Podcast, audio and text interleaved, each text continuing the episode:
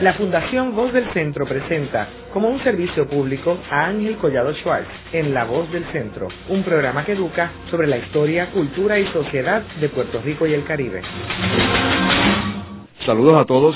El programa de hoy está titulado Vivencias de un participante en la Revolución Nacionalista de 1950. Hoy, día 30 de octubre del 2005, se celebra el 55 aniversario de la Revolución Nacionalista de 1950. Hoy tenemos como nuestro invitado a Heriberto Marín Torres, que es uno de los sobrevivientes y participantes de la Revolución de 1950 y quien por esa participación estuvo nueve años en prisión. En términos de marcar los eventos que llevan a esta Revolución Nacionalista de 1950, tenemos que recordarnos que la década de los 40 fue una década bien controversial y bien difícil en Puerto Rico. En esa época ya el Partido Popular Democrático tenía el control del país. En el 1946 el presidente de Estados Unidos, Harry S. Truman, nombra el primer gobernador puertorriqueño, que fue Jesús Tepiñero. Y luego el presidente de Estados Unidos y el Congreso enmendaron la ley de relaciones federales para que Puerto Rico pudiera elegir su gobernador y Luis Muñoz Marín se convierte en el primer gobernador electo en la historia de Puerto Rico en el 1948 y el Partido Popular Democrático controla el poder de la legislatura y la gobernación y comisionado residente. Mientras eso sucede, don Pedro Albizu Campo, quien había asumido la presidencia del Partido Nacionalista, va a la cárcel de Atlanta y posteriormente es obligado a mantenerse en la ciudad de Nueva York hasta finales de 48 cuando regresa a Puerto Rico. Así que todos estos eventos están sucediendo en esa década de los 40. Se comienza también a trabajar eh, la ley 600, eh, la antesala de la creación del Estado Libre Asociado. Y también tenemos que ver que antes de la década de los 40, pues teníamos el evento más sangriento que había eh, sucedido en Puerto Rico, que fue la masacre de Ponce en el 1937. Ya para ese tiempo de la masacre Ponce, don Pedro Albizu Campos estaba preso, al igual que la mayoría del liderato del Partido Nacionalista. Ahora, eso nos lleva al 1950, que es cuando surge esta revolución nacionalista. Don Heriberto, me gustaría que comenzáramos el programa narrándonos cómo fue y cuándo fue que usted conoció a don Pedro Albizu Campos y cuándo y cómo integra usted al Partido Nacionalista. Sí, pues eh, yo soy del barrio Coabay de vecino de Blanca Canales. Y yo visitaba mucho la casa de Blanca y me siempre me, estaba raro que en la, en la sala de la casa de Blanca había unas fotos en el cual este había una persona eh, mulata, mulato, pues que yo sé que no era familia, ¿no? Y un día pregunté quién era aquel señor y me dijeron que era don Pedro Albizu Campos, que estaba preso en, Atlanta, en la cárcel federal de Estados Unidos, por defender la independencia de Puerto Rico. Yo era muy niño, ¿no? No entendía mucho, pero, pero me simpatizó, que yo no.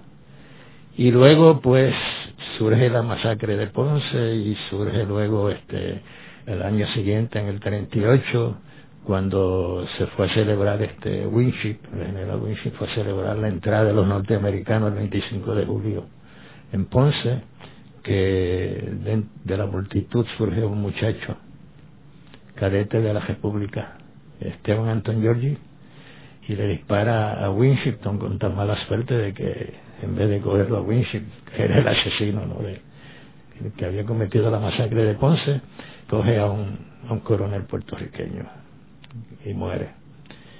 Y, ahí metieron preso a un grupo de, de nacionalistas, entre ellos el que había comandado el grupo de cadetes de la República en la masacre, Tomás López de Victoria, Elifaz Escobar y otro grupo. Yo me hice cadete de la República en el 45. Ya un muchacho ya tenía, tenía como, como 15 o o 16 años, y ahora tengo 76.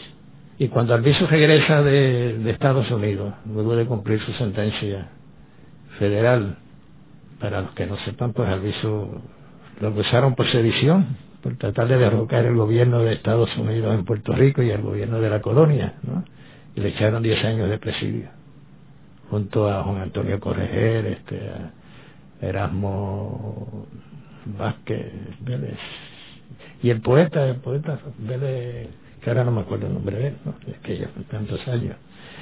Y yo fui en el grupo que estuvo a recibir al viso que vino en barco. Me parece que fue el barco Coamo, creo. Fuimos a recibirlo al muelle y fue una multitud grandísima, ¿no? Yo estaba entre, entre el grupo de Ayuya junto con, con Elio Torresola, Griselio, el hermano, que luego moriría en la casa Blear, Félix Benítez Resach, que era el dueño del Hotel Normandí, le cedió un cuarto a don Pedro en el tercer piso de Normandí, de frente a la avenida, donde inmediatamente se puso una bandera de Puerto Rico que colgaba del cuarto de don Pedro. Y al poco tiempo, ya mediados, ese cuando don Pedro regresó fue ya, ya empezando las navidades de 1947, a fines de diciembre y a mediados de, del 48, una noche, va a mi casa Griselio Torresola, que también era vecino de Blanca y primo hermano de Blanca. La casa de Griselio quedaba casi en el patio de, de la hacienda de Blanca Canales y la de nosotros quedaba como a, no sé, algunos 40 o 50 metros, muy cerca también y a decirme, Griserio, que en casa de Blanca había llegado una persona que indudablemente que ahí me encantaría conocer. Y cuando llegamos a la, a la casa de Blanca, quien estaba en la sala era don Pedro Alviso Campo. Para mí fue una sorpresa increíble, ¿no? Y yo me acerqué para darle la mano, muy tímido. Y don Pedro no me dio la mano, sino que me dio un abrazo y me dijo, hijo, ¿cómo está ese corazón? Y yo que lo miraba, pues eso fue ahí me acabo de, robar el cariño y sí, la admiración. Porque junto con don Pedro, la noche que llegó, allá a Casa Blanca Canales, en el barrio Coabey, llegó también la seguridad interna, que fue aquel grupo de policía que cuando se creó la ley 53, la ley de la mordaza, este, en el 48, pues se organizó ese grupo para perseguir a los nacionalistas. En especial, este, a don Pedro no lo dejaban tranquilo en ningún sitio que iba. Y esa gente eran, había siempre dos automóviles llenos, con cada automóvil tenía cuatro detectives, casi como a, a 10 o 15 metros de la casa de Blanca Canales de la entrada. Sí. Esa noche hablamos poco, ¿no? porque ya era un poco tarde y ese viaje de, San Juan a Jayuya era por aquella carretera tan tan mala entonces lo que existía era lo que le llamaban la carretera militar y entonces era un viaje más o menos de cinco horas de San Juan a Jayuya pero al otro día ya estábamos nosotros estábamos allí y estaba ya en casa de Blanca y empezó a reunirse un grupo de jóvenes nacionalistas que iban todos los días a conocer a don Pedro, nos educaba, nos tenía un cariño especial. Era una persona sumamente sencilla, amable, chistoso. Don Pedro hacía chistes con nosotros como, como los podemos hacer aquí usted y yo sin y disfrutarlo, y él no disfrutaba tanto como nosotros, ¿no? Y caminábamos por el barrio de Coabey y íbamos al río, hablábamos como si fuera un padre con hijos, ¿no? con mucha confianza. Con don Pedro también llegó doña Laura, la esposa que había venido, y la hija, la hija menor, Rosita, que murió ahora el año pasado, murió en La Habana. Era una familia. Nosotros llegó un momento que como cuarenta y pico de jóvenes nacionalistas del barrio que fueron llegando, que fueron este, acercándose y, hacíamos tiros al, blanco este, y, ejercicio, ¿no? y marchábamos por la por el barrio Pavey, este, dirigidos por Carlos Irizarri, que era un joven militar que murió, luego en la revolución y que era joven estudiante de la Universidad de Puerto Rico. Con estas prácticas, usted no tenía duda que en algún momento ese grupo militar podría tomar acción. Bueno, sí. Indudablemente, don Pedro siempre nos dijo que iba a llegar el momento en que dependiendo cómo se desarrollara la política en Puerto Rico, la persecución a que estaba siendo sometido, la, la tragedia que vivía colonial que vivía Puerto Rico y que bueno que ahora sigue viviendo pero de una forma un poco más distinta no que sí que iba a haberlo iba a haber un levantamiento una revolución. Don Pedro nunca consideró la estrategia de Gandhi en India del pacifismo lo que pasa es que don Pedro era un pacifista pero lo acosaron tanto que aún la persona más más noble, más, eh, bueno, por más pacífico que sea, llega un momento en que tiene que... Y, don Pedro no le dejaron, tan pronto llegó a Puerto Rico, la, la cosa fue increíble. Increíble. Don Pedro se hubiese sentado muy fácilmente hablar, a conversar con los Estados Unidos sobre la independencia de Puerto Rico. Sobre la independencia no sobre la colonia de, mediatizada, no, este, o una independencia mediatizada, sino sobre la verdadera independencia. Y él siempre nos decía, y con mucho, con mucho tacto y, y con mucho cariño, que la revolución era algo muy, muy fuerte, muy doloroso, que traía, tenía unas consecuencias, que podía ser la victoria la derrota, la muerte o la cárcel, no. Siempre fue muy claro con nosotros y siempre se lo hizo saber a las personas que iban de toda la isla, porque cuando, cuando ya se supo de que había un grupo grande que necesitaba alimentos y necesitaba, este, don Pedro necesitaba dinero para poder mantenerse, ¿no? De distintos puntos de la isla iba gente a llevar alimentos y a llevar este dinero y al mismo tiempo este liderato a conversar con don Pedro para ir este pues planificando qué se iba a hacer pero había gente también que iba y le preguntaban don Pedro ¿cuándo va a ser la revolución? Y don Pedro no era ningún tonto don Pedro decía mira la revolución es muy seria y yo espero que el día que suceda verte allí. Esos fueron los que nunca estuvieron. Hacemos una breve pausa y luego continuamos con la voz del centro.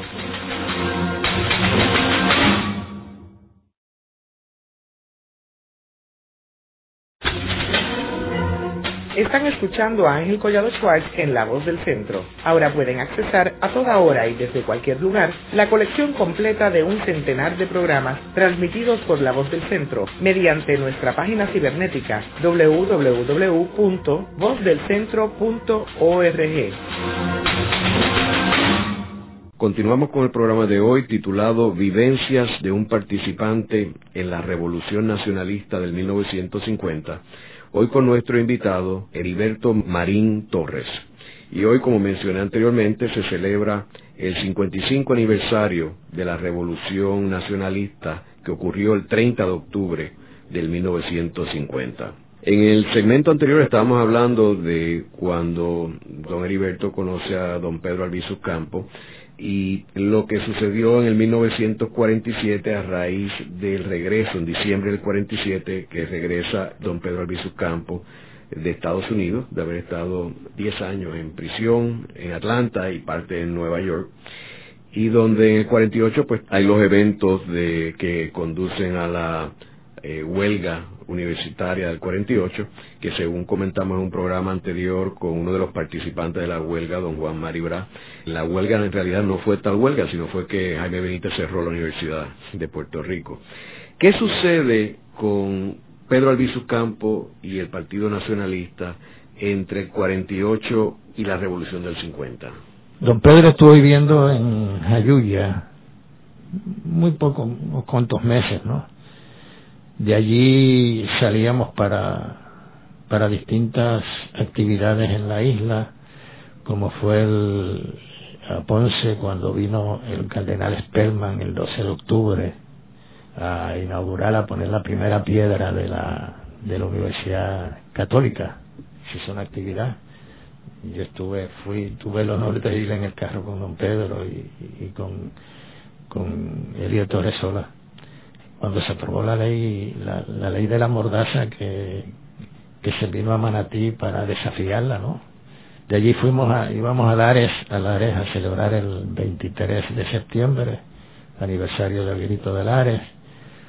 O sea, Coabey venía a ser como el centro de donde salían unas líneas, ¿no? Eh, de contacto con los nacionalistas de la isla.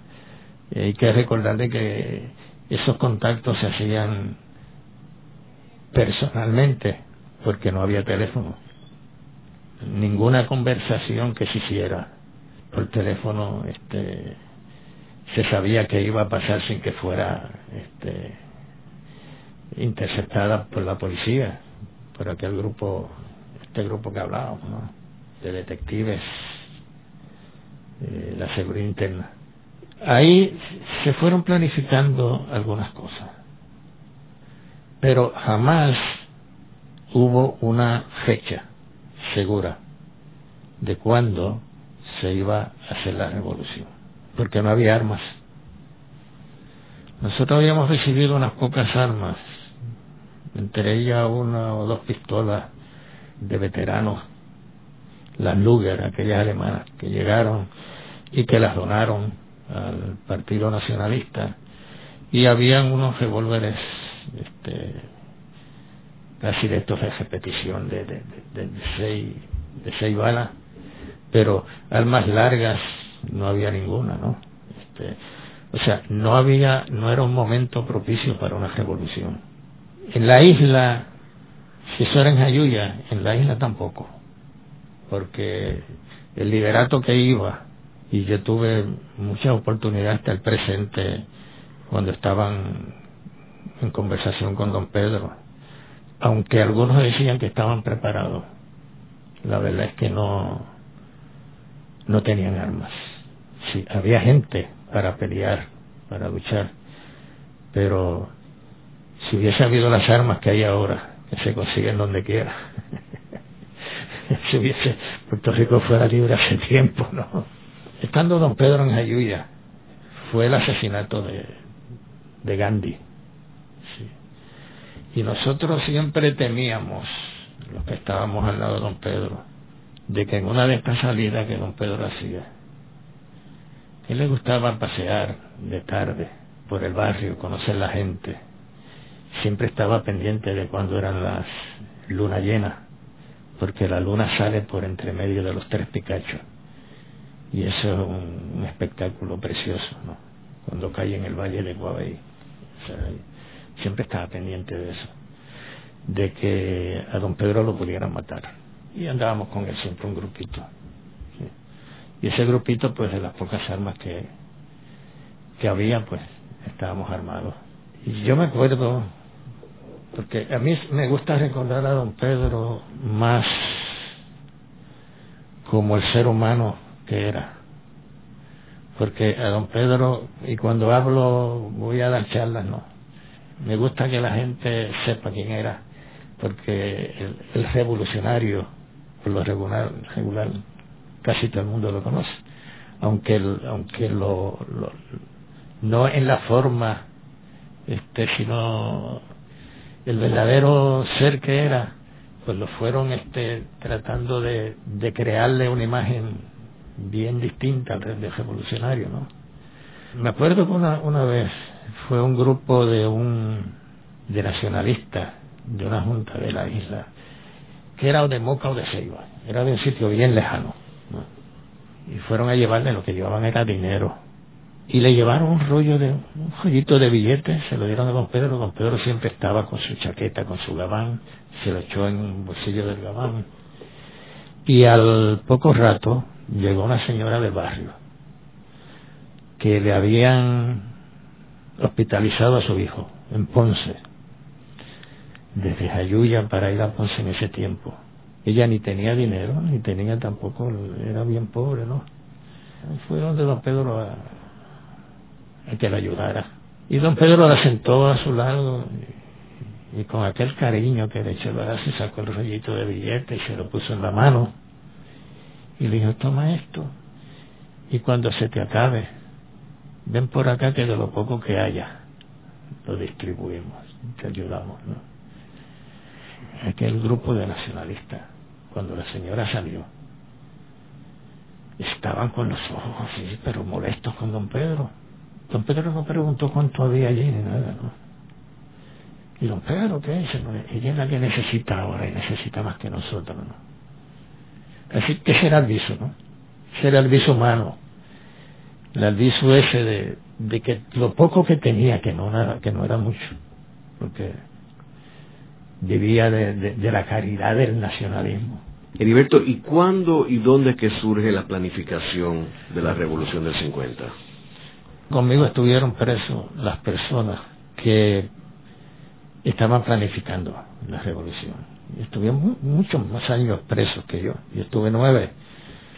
Pero estuve con Tomás López de Victoria, estuvo con nosotros, estuvo Juan Jaca Hernández, estuvo Melito Muñiz, que era del área de Ponce, de Peñuela, estuvo Damián Torre, que era el líder, este, presidente de la Junta Nacionalista en Utuado, todo el liderato que cayó preso y de los que no murieron, ¿no?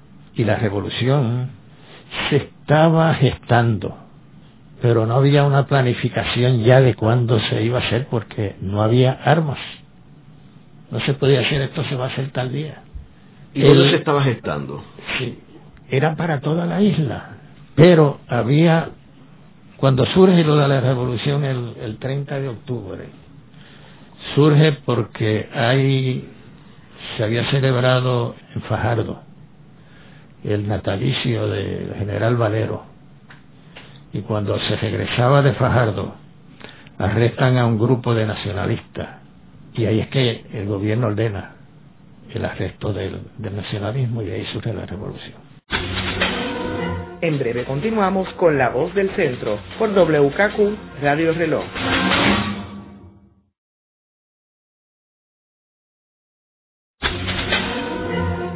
Están escuchando a Ángel Collado Schwartz en La Voz del Centro. Ahora pueden accesar a toda hora y desde cualquier lugar la colección completa de un centenar de programas transmitidos por La Voz del Centro mediante nuestra página cibernética www.vozdelcentro.org. Continuamos con el programa de hoy titulado Vivencias de un participante en la Revolución Nacionalista del 1950 Hoy con nuestro invitado, Heriberto Marín Torres. Y hoy, como mencioné anteriormente, se celebra el 55 aniversario de la Revolución Nacionalista que ocurrió el 30 de octubre del 1950. Heriberto, me gustaría que cogiéramos este segmento y habláramos un poco sobre los eventos de la revolución y cómo surgen, dónde surgen, cuánto duran. Bueno, cuando arrestan este grupo que viene un carro y lo arrestan en Martín Peña la policía, que le encuentran unas armas. Y ahí estaba Rafael Burgos, que era líder en Calle, Antonio Moya Vélez, que era líder acá en... Y se los llevan, los meten presos, es que viene la orden del arresto de los nacionalistas. Es que don Pedro decide de que hay que, hay que hacer la revolución y es para inmediato. El 28 de octubre, Juan Jaca, va a Coabey, desde Arecibo, a dar la orden del levantamiento a Blanca Canales. Y fue así a través de, contactos, pero que no se pudo cubrir la isla, sino ciertos pueblos nada más, Ponce, Arecibo, Mayagüez, Naranjito, Jayuya, San Juan, que el resto de la isla se quedó porque por el problema que había de la comunicación, ¿no? Ese lunes lunes 30, Blanca reúne el grupo. Y como a las 10 de la mañana, en el patio de su casa, nos dice lo que hay. Dice, bueno, hoy empieza la revolución. A las 12 del mediodía vamos a salir para Jayuya, se va a tomar el cuartel de la policía. Eh, las órdenes es de que no se trate de disparar, que la policía se rinda, se tomen las armas y salimos para Utuado. Utuado va a ser el centro, donde van a ir todos los nacionalistas de la isla, los que se pudieron contactar. ¿Y por qué Utuado? Porque Utuado, primero, Utuado es un pueblo bastante rico en ese tiempo. Era bien difícil si se, si se podía dinamitar la carretera que llevaba de Arecibo a Utuado. Iba a ser muy difícil a la policía y a la Guardia Nacional para entrar Utuado porque esa carretera estaba a la parte de abajo del lago. Y además de eso, el propósito era, por lo menos que pudiéramos aguantar unas semanas para dar a conocer al mundo el caso colonial de Puerto Rico, que Estados Unidos había dicho en las Naciones Unidas que no tenía colonia. Y le dice Blanca, nos dice, bueno, el que no esté dispuesto puede irse ahora. O sea, aquí no se obliga a nadie, ¿no? Pero todo, dimos que sí. Y se sale para Jayuya, está el caso de Blanca, ahí se interviene con la, la única guaguita que había este, eh, pública de Coavilla Jayuya y otro automóvil más. En el pueblo habían dos o tres personas que iban a esperar en el pueblo. ¿Cómo se comunicaban si no había teléfono? Entre nosotros barrio. En el barrio era muy fácil. ¿Y con los otros pueblos? Sí, no, con los pueblos era muy difícil. Sí, sí, sí. Con los pueblos era muy difícil eh, comunicarse porque había teléfono en el pueblo pero ese teléfono este se comunicaba primero había que era eso de teclas digo de, de, mucho muchas teclitas que había que este, había que comunicarse adjuntas y de adjuntas. Entonces comunicarse a los demás pueblos donde fuera. No se podía comunicar una revolución no se podía ni por telégrafo ni que había telégrafo en Ayuya ya en la revolución había sido vendida, porque alguien, nosotros estamos conscientes de quién fue, pero nunca hemos querido, la persona vive todavía, nunca hemos querido este, dar nombre. Es que nosotros como revolucionarios hemos sido muy, muy buenos en el aspecto, en otros lados ya lo hubiesen, el que traiciona pues este, la pena es la muerte, ¿no? en una revolución, en un movimiento revolucionario. ¿Usted llegó a ir a la, estación de policía de Jayuya? Sí, claro. Pero ya, ya por la mañana, donde primero empieza la batalla, es de un grupo que sale del pueblo de Peñuelas para Utuado y la policía ya los está velando, los interceptó. Eso fue en el barrio Macaná de Peñuelas y ahí mueren policías y mueren nacionalistas. El grupo de Ponce, que sale también bajo las órdenes de, de González Ubide, que era un ingeniero nacionalista, este es interceptado también. Ahí hay muerte de ambos lados, ¿no? Actuado no pudo llegar nadie que no fuera solamente los situados. El grupo de Arecibo, que asalta el cuartel de la policía, mueren policías y mueren nacionalistas sale para Utuado y no puede llegar a Utuado porque la lluvia no le permitió. Ese día llovió ese. Pero nosotros, el grupo de Jayuya, con las órdenes de Blanca, de que no se, lo que se hiciera fuera asaltar el cuartel y tratar de que no, no hubiese disparo, tomar las armas y salir para Utuado para reforzar allá. Se dividió en dos grupos cuando se llegó al pueblo donde se llegó a la, calle principal, un grupo siguió por donde está eh, en la iglesia católica la plaza, esa era la parte norte, y el otro siguió por la parte sur. Un grupo lo dirigía eh, Elio Torresola y el otro lo dirigía Carlos Irizarri, que eran los dos comandantes allá en Ayuya del grupo. Cuando se llegó frente al cuartel, eh, se le pidió a la, a la policía que se rindieran y nos entregaron las armas y la policía abrió fuego. Ellos tenían armas largas, acá lo que había era, se habían llevado unos cócteles Molotov. Un cóctel Molotov es una botella de gasolina con una mecha que se empapa de gasolina, se le prende fuego a la mecha y cuando se tira se riega la, el fuego. El cuartel de la policía era de, de madera. Quedaba en la calle principal y detrás del cuartel estaba la casa parroquial. Cuando la policía abre fuego, se le tira una, un cóctel molotov y el edificio coge fuego, el cuartel.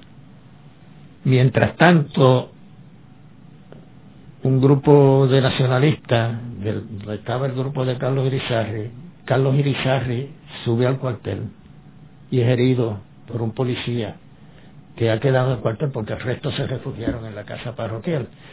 Y siempre se ha respetado en todas las revoluciones y en eso las iglesias, ¿no? La, eso como refugio, como un asilo político, si vamos a ver. Pues nadie se atrevió siquiera este pedirle a la entrar a la casa parroquial, sino que se se quema el cuartel de la policía, hieren a Carlos Irizarri y en el cuartel de la policía muere un policía que se queda dentro y que se quema en el cuartel. Fue abandonado por sus compañeros, ¿no? ¿Y cuándo toman control del pueblo? Sí, pues de, ahí, mientras eso pasa acá, Blanca Canales va al teléfono y corta las líneas telefónicas y también en el, el telégrafo se queda incomunicado por completo. Otro grupo va a la carretera que da hacia, hacia Ciales y bloquean la carretera.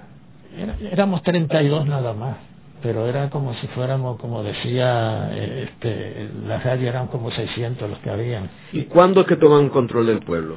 Se toma el control del pueblo, tan pronto se entrega la, el cuartel, se quema y se, se hace todo esto y se, se quema la oficina de servicio militar obligatorio que había empezado la guerra de Corea. Se sacan todos los expedientes y se queman en la calle. Y entonces Blanca Canales regresa al Hotel del Pueblo, la farmacia Guillermo Hernández, al segundo piso. A mí me avisan, me dicen que vaya donde Blanca a decirle que Carlos Irizar está herido y que no hay que llevarlo tuado. Cuando yo llego donde ella, al segundo piso, Blanca está desplegando, está sacando la bandera de Puerto Rico. Ella la agarra por un lado, por el lado izquierdo, yo la dejo por el lado derecho, porque la hace frente de la calle, y pone la pistola que ella lleva, un revólver, lo pone encima de la, de la baranda del, del balcón, y ahí es que se da un viva Puerto Rico libre. Ahí es que se proclama la República. ¿Por cuánto tiempo dura el control del pueblo? Allí ya estuvo eh, cerca de tres días. Y a los tres días vinieron. Ahí viene, entra, entra la Guardia Nacional primero la aviación que bombardea, que tirotea, que las montañas, el pueblo. Y, se bombardearon en. Sí, sí, exacto. Y Autuado también. Y Autuado también, sí. Y entonces, ya nosotros estamos en, la, en las montañas. O sea, ya se habían ido de Jayuya. En Utuado, en Utuado, el grupo de nacionalistas que quedó en la casa de del presidente del Partido Nacionalista, de Damián Torres, es asaltado por la Guardia Nacional cuando llega. En breve continuamos con La Voz del Centro por WKQ Radio Reloj.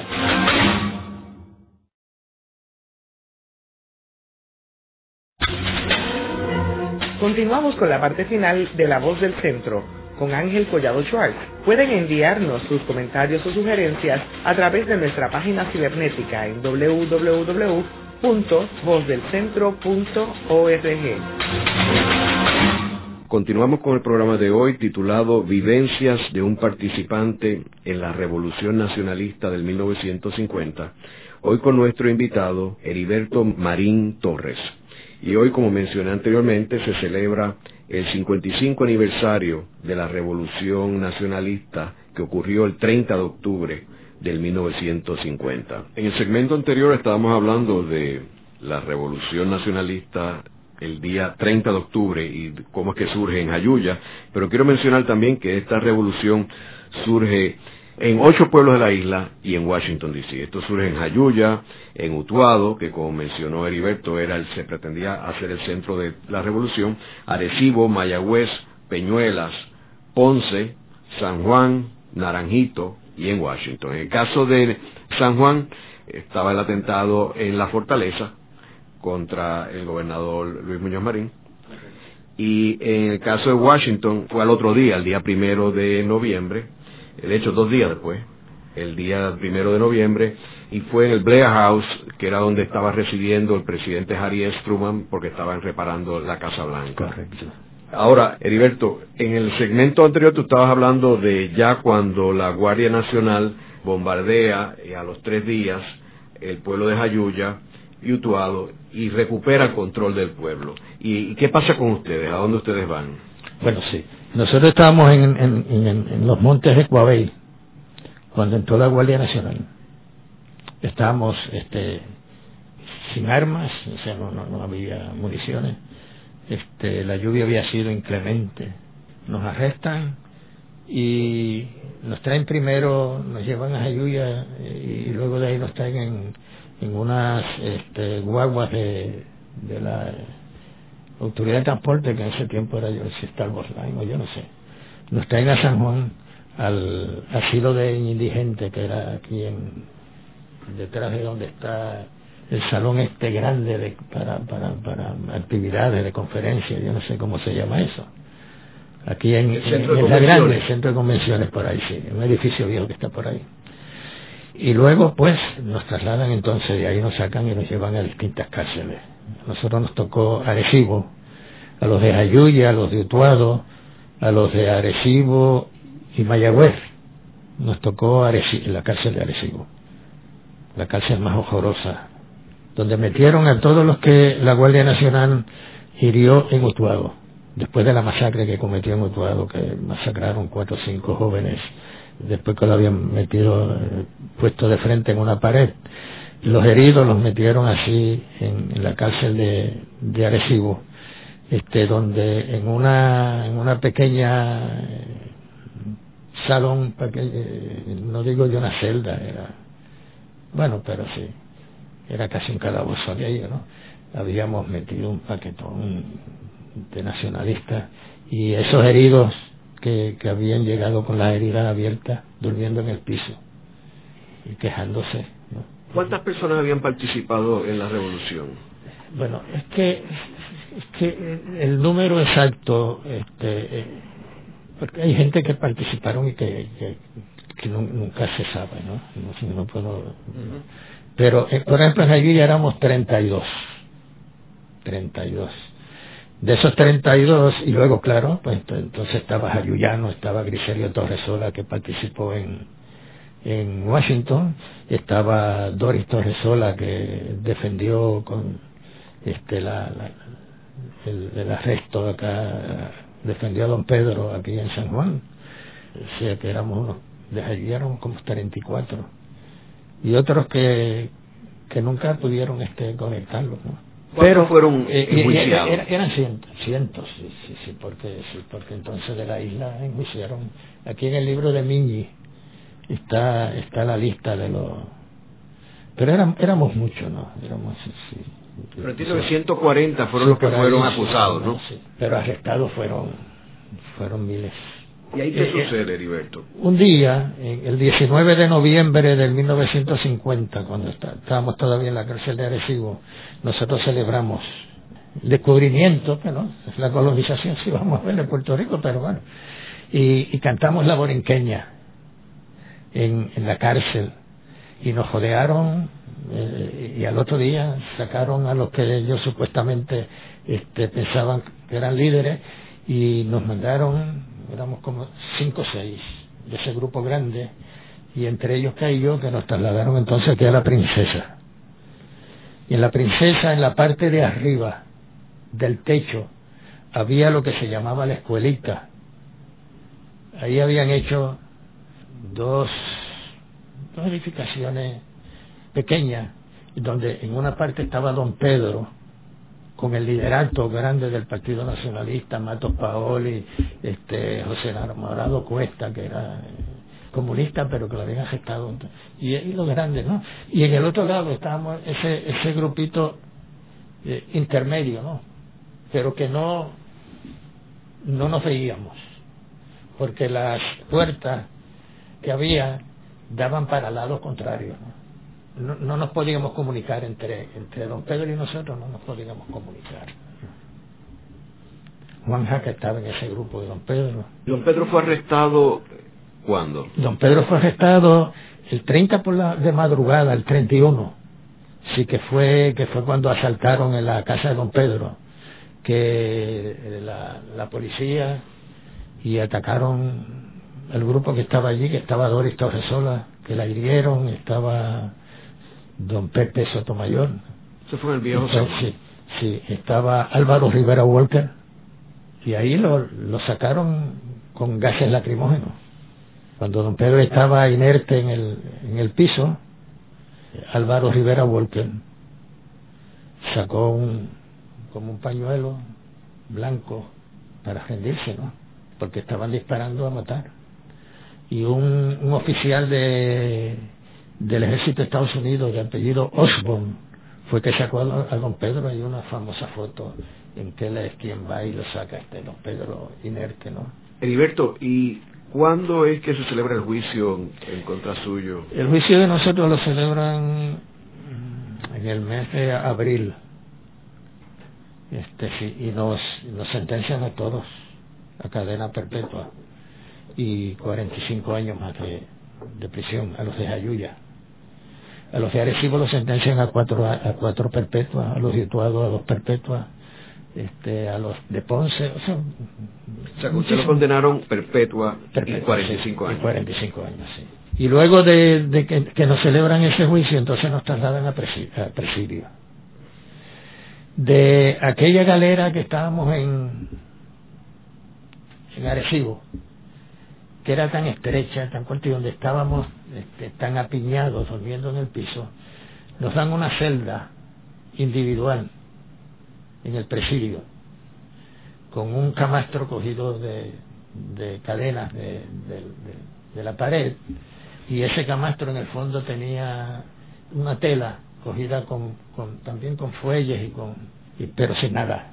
No nos permitieron solamente el, el uniforme que llevábamos de preso nada más no nos permitieron ni entrar jabón ni nada nada nada nada y todo el tiempo incomunicado nosotros estuvimos incomunicados año y pico. Durante ese año y pico hay algo que yo nunca he olvidado, que siempre lo digo porque es algo que nos dolió tanto.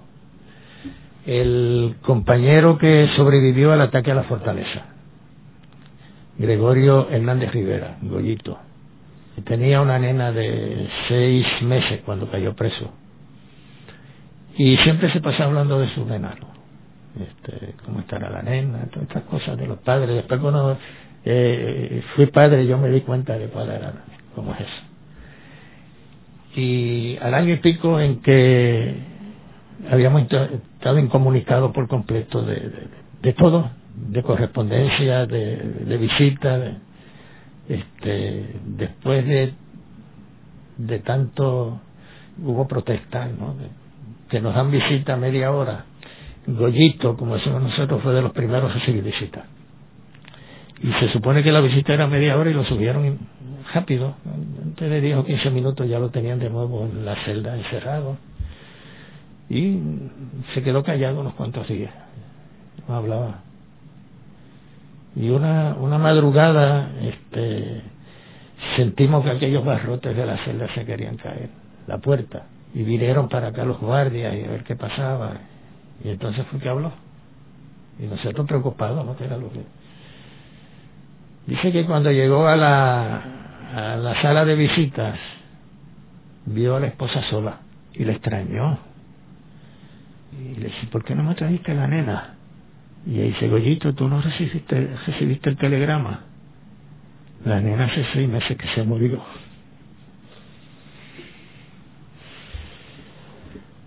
Por eso cuando ahí me hablan de torturas en Chile, en todos lados. La verdad es que no nos sacaron las uñas ni nos tiraron desde un avión al mar, pero nos torturaron. Y fue una tortura que deja huellas, porque deja doloroso.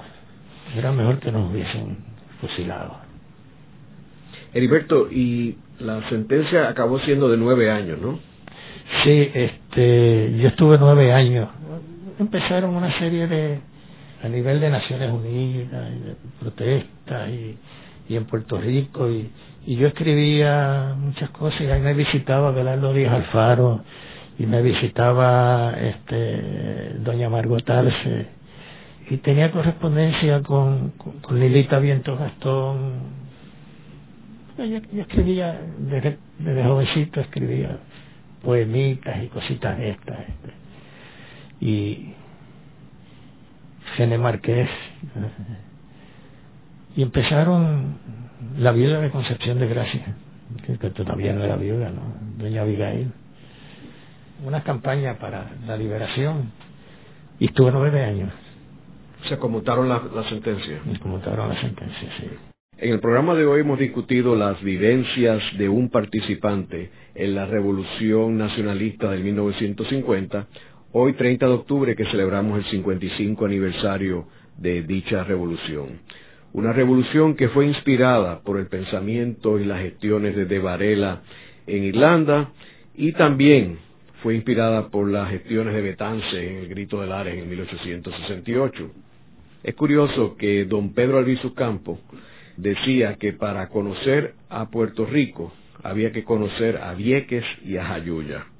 Jayuya, que fue el pueblo que, como hemos discutido en este programa, durante la revolución del 1950, declara la República de Puerto Rico, y Vieques, donde 50 años después los nacionalistas obtienen la gran victoria al sacar la Marina de los Estados Unidos de Vieques y eventualmente de Puerto Rico, pero en este caso en una forma pacífica, sin tener que entrar en actos violentos.